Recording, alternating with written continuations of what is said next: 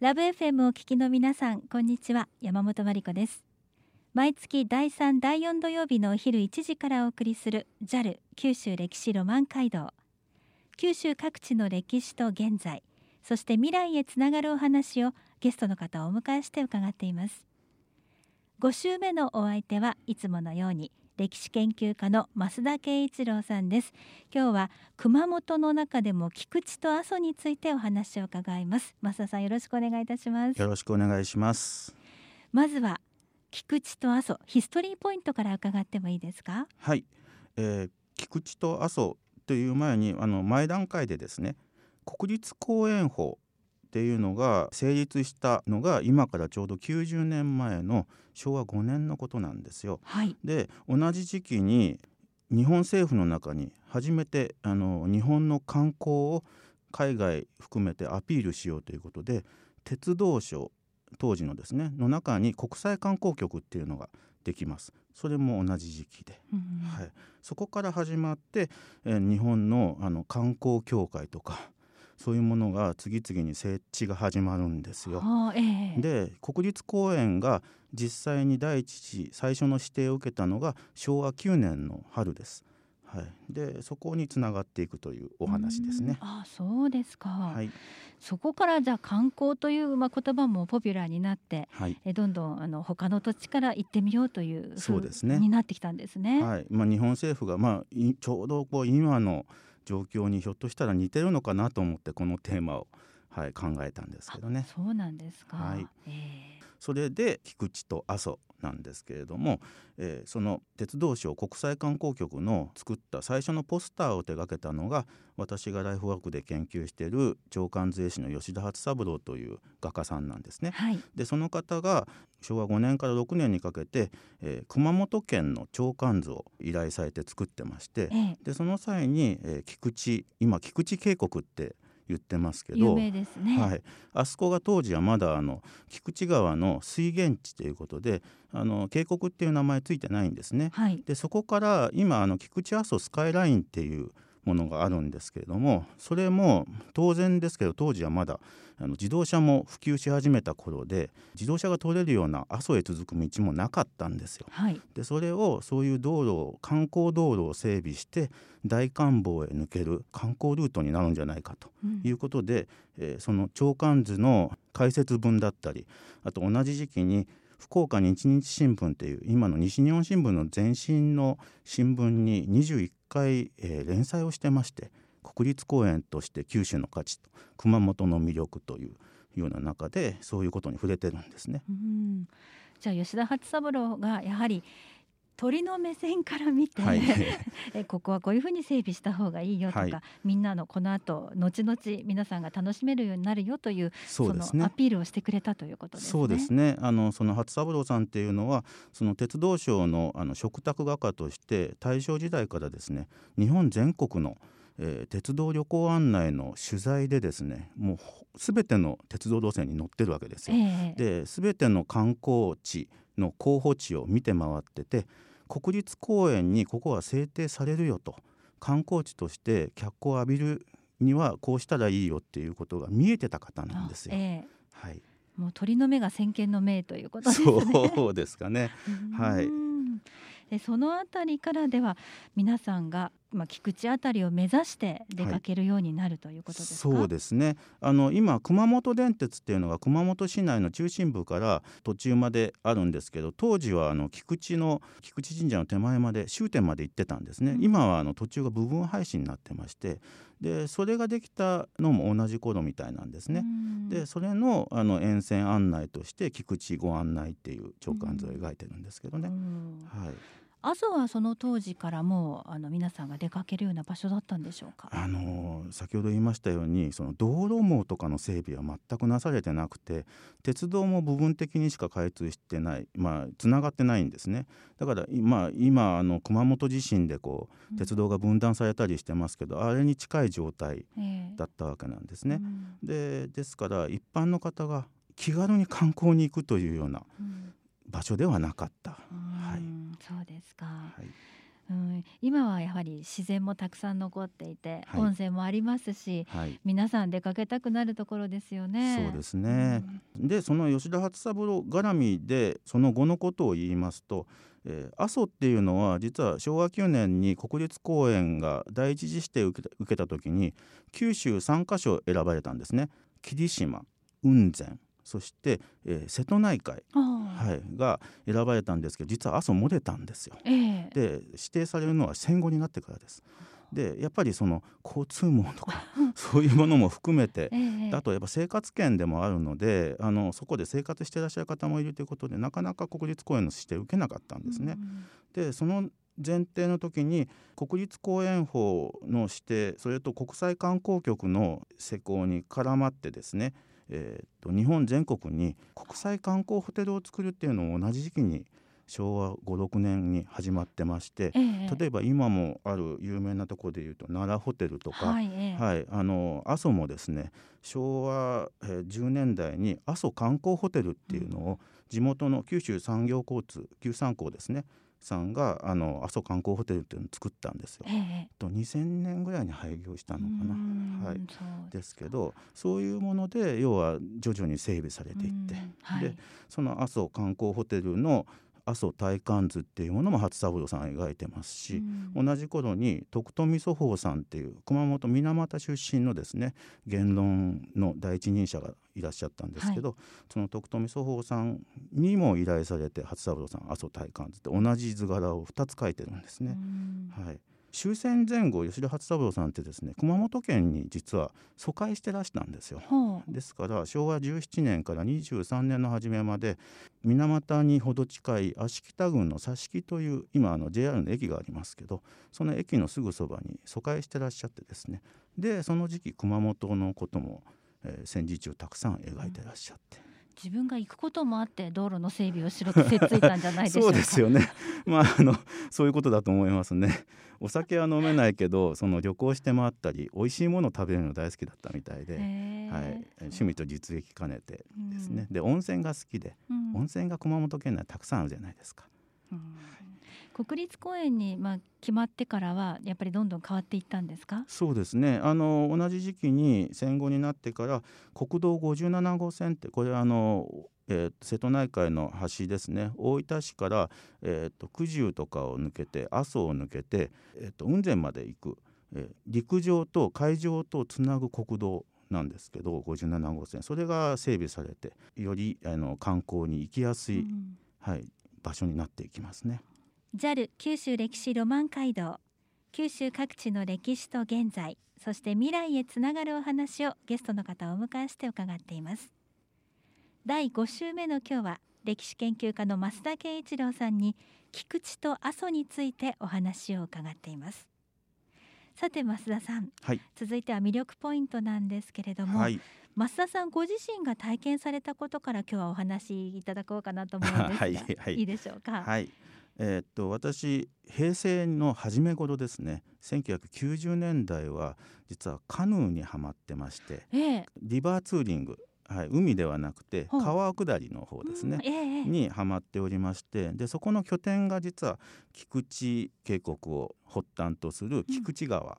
だったんですよ。うんはいえ。ー、今の名古屋町っていうところに菊水丸太村ご存知の方いるかもしれませんけど作家の椎名誠さんとあの親しかった地元出身のカヌーイストの野田智介さん。野田智介さんがその地の出身で野田さんのあの大親友で同級生だった石原さんという方がですねそのカヌーを体験楽しむ丸太村っていうのをやってらしたんですよ。ええ、で私の学生時代の友人がそこに先にはまってましてで私もそういうの大好きだったんで通うようになって、うん、はい、ログハウスがあってそこは椎名誠さんが1年間暮らしたところでですね、ええ、で椎名スパゲッティっていうメニューがあったりで本当に雑魚寝に近いようなあのログハウスで楽しむ生活をやりながらカヌーで川下り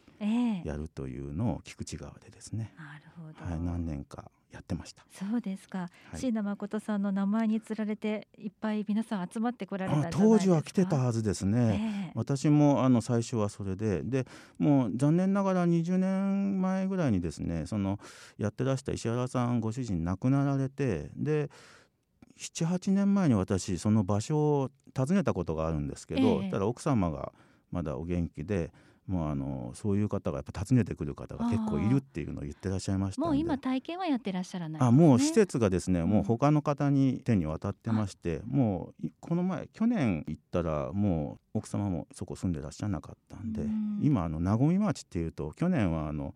え大河ドラマのあれで金栗志宗さんの出身地なんですね、ええはい、そっちの方にもう引っ張られちゃってますけどね。そうですか、はい、だけどあのその石原さんのそのカヌーっていうものの町おこし、うん、まあ当時は町おこしの発端みたいなもんですけど、はい、でそれが引き継がれて、えー、菊水町の時代から、えー、菊水ロマン館カヌー体験教室やってらしてで今和み町になってからもそういうのを引き継いでらっしゃるので、うん、それはありがたいなと思いますね。まだまだ自然もいっぱいありますしね。そうですね。えー、カヌー以外も楽しむところはいっぱいあるんでしょ？その周辺にはあそうですね。もう景観は抜群ですから。で川を下るコースなんかも山賀灯籠祭りの山賀ですね、はいえー、あそこに山賀大関っていうのがあって基本はそこから下流の方に下っていくんですけどそれから上流行くとまた全然風景違うんでですね。ね、はい、そこまでこう車で送ってくれて下っていくんですよ。はい、そうですか。でもう一方の阿蘇ですね。阿蘇の方も実は私その90年代今から245年前は頻繁に通ってた場所で、はい、去年秋に、えー、最終回迎えましたけど、えーと、カントリー音楽の野外フェスでカントリーゴールドっていうのをやってましたよね。はい、であれが大好きで僕毎年のように10月行ってたんですけどウエスタンの格好で？いやそこまではね ただただそれに近いですよ、えー、帽子はねちょっとそういうのをかぶって格好をつけてと。大人が楽しめるイベントですもんね。そうですね。ただ私あの10年ぐらい前からあの地元博多の櫛田神社の写真の記録係なんかを務めるようになったもんですからそうすると10月って毎週イベントがあって出かけられなくなってフラストレスに溜まってるまま行事終わっちゃってですね。ちょっと残念でした。去年も最終回行きたかったんですけどね。うん、はい。まあ、音楽フェスだけでなく、えー、阿蘇の新たな魅力としてはトロッコ列車があるということですね。そうですよね。トロッコ列車が始まってましたけど4年前の熊本地震で見どころのところだったあの阿蘇大橋とか旧朝陽村ですね。今南阿蘇村合併してなってますけど、えー、旧朝陽村の区間が今も普通のまんまなんですよね、だからあの高森からあの朝陽村の手前まではですねはい、あのトロッコ列車が運行してますけど結局熊本から直接つながってないのでなかなかやっぱり苦しいみたいですね。そうですか、はい、再建され復興されたところもあるけどまだまだ途中というね。そうですね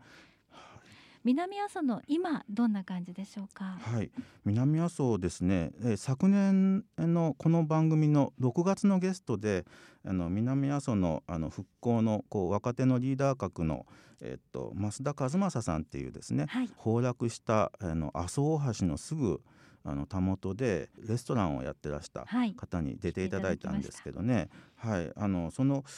えーと、マルデンさんもようやく新しいお店お店を再開するレストランを再開するめどが立ったそうで、えー、はい、ちょうど今月、まあえー、再開したいということで準備されてたんですけどね。今あのコロナの関係でなかなか再開時期が見通せない中で、えーと5月の連休明けからテイクアウトのメニューも復活させたということで、はい、はい、皆さんできるところから少しずつ再建されてますね。そうですね。マルデンのあの増田さんからですね。メッセージが届いております、はい、まあそのレストランに関することなんですけど、えー、完全復活を目指しているということで、えー、メッセージ読み上げますね、えー、阿蘇ならではの大自然の中で美味しいね楽しいねと感じてもらえるような空間を目指しておりますとえー、広々とした店内で今の時期には新緑の匂い野鳥のさえずり風の気持ちを感じながらスキレットで阿蘇の赤牛のステーキ、えー、カレーを味わっていただきますということですね、はい、ゆっくりと阿蘇時間を楽しんでもらいたいですというメッセージを添えていただきました。ありがとうございます増田さん、はい。あの私も思ったんですけど、はい、まあ、ずっと春から自粛生活が続いていた時は、はい、やはり家にいたりするもんですから、はい、こんなに小鳥って鳴いてたっけ？そうですね。毎年感じないようなことがやっぱり感じられるんですね。そうですね。自然とかそういうものにこう目が今いってる時期、ええ。恋しいですよね。そうですよね。ね。ですから阿蘇みたいな雄大なところに行くと本当にもっと肌で直にね。感じられるんじゃないかなと思いますね。はい、もう本当そういうところに行きたいって心底ずっと思ってますからね、ええ。はい JAL 九州歴史ロマン街道九州各地の歴史と現在そして未来へつながるお話をゲストの方をお迎えして伺っています。5週目は歴史研究家の増田圭一郎さんをお迎えしてお話を伺っています。今日は菊池と阿蘇についてでした。では増田さん今日のまとめとしておはい。話しいただけますか？はい、えーまずヒストリーポイントですけれども国立公園法の、えー成立で、えー日本政府の中に国際観光局ができて、えー日本の観光をアピール内外にアピールするっていう本格的な年が始まってからちょうど90年なんですね。はい、でその中で九州特に阿蘇菊池エリアっていうのは、えー同じ時期からですねいろんな形で情報を発信したり、えーどんなところが国立公園になりうるのかっていうのを考えながら。で観光ホテルを地元の企業を中心に作ったりっていうことでですね。昨年暮れに実はあの戦後の阿蘇の観光ですね。阿蘇の火口を楽しむ要はロープウェイなんかを戦後に整備してたのはそれがあの、えー、と再開断念っていうニュースがあったんですよね。はい。で戦後の阿蘇観光を引っ張ってきたそういうものが実はあの令和になって、えー終わった形になってしまって、ねえ一回復活させるっていう話が出てね歓喜してたんですけど結局諸々の事情であのもうロープウェイは廃止ということになりましたので、うん。これから令和の阿蘇の観光菊池の観光がどうなっていくのかっていうのはすごく気になるところですね。はい。はい。そうですね。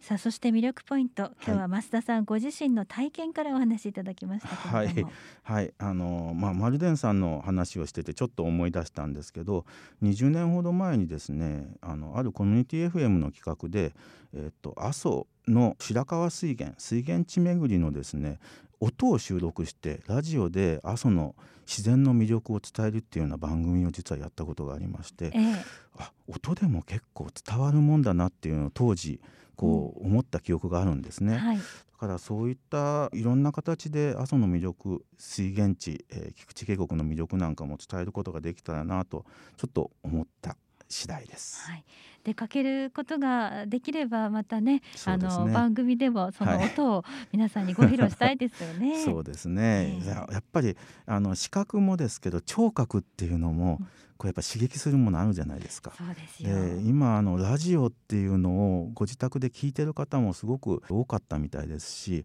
そういうのをまた続けてねラジオの魅力が伝わるといいなと思います。そうですね。はい、